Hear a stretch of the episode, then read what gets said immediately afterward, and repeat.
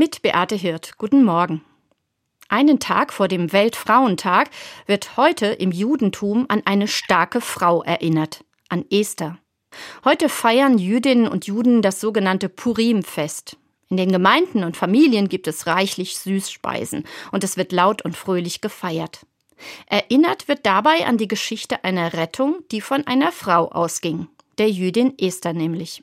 Die Bibel erzählt, sie riskierte ihren eigenen Tod, als sie ungefragt vor ihren Mann, den König der Perser, hintrat und für ihr jüdisches Volk einstand. Und so das ganze Volk Israel vor der Vernichtung gerettet hat. Eine spannende und wunderbare Geschichte ist das. Es lohnt sich, sie in der Bibel nachzulesen. Das ganze Buch in der Bibel, das davon erzählt, ist nach dieser starken Frau benannt, Esther. Es ist übrigens nicht das einzige Buch der Bibel, das nach einer Frau benannt ist. Neben dem Buch Esther gibt es auch noch das Buch Judith und das Buch Ruth. Alle drei sind starke und mutige Frauen, die in entscheidenden Situationen dazu beigetragen haben, dass das Volk Israel gerettet wird. Ich finde es faszinierend, dass schon vor tausenden von Jahren nicht nur die Männer das starke Geschlecht waren, und schon gar nicht hat Gott nur auf starke Männer gesetzt. Deine Herrschaft braucht keine starken Männer, so heißt es in einem Gebet, das Judith spricht.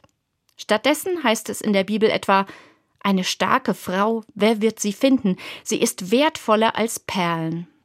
Frauen in der Bibel sind ganz und gar nicht schwach und zurückhaltend.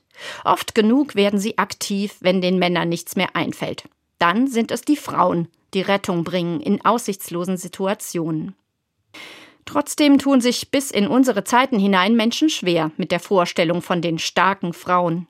Die Klischees existieren ja immer noch. Jungs und Männer sind mutig, stark und wild, Mädchen und Frauen eher ängstlich und schwach. Starke Frauen, das ist immer noch eine Wortkombination, die fremd klingt oder manchen sogar Angst macht.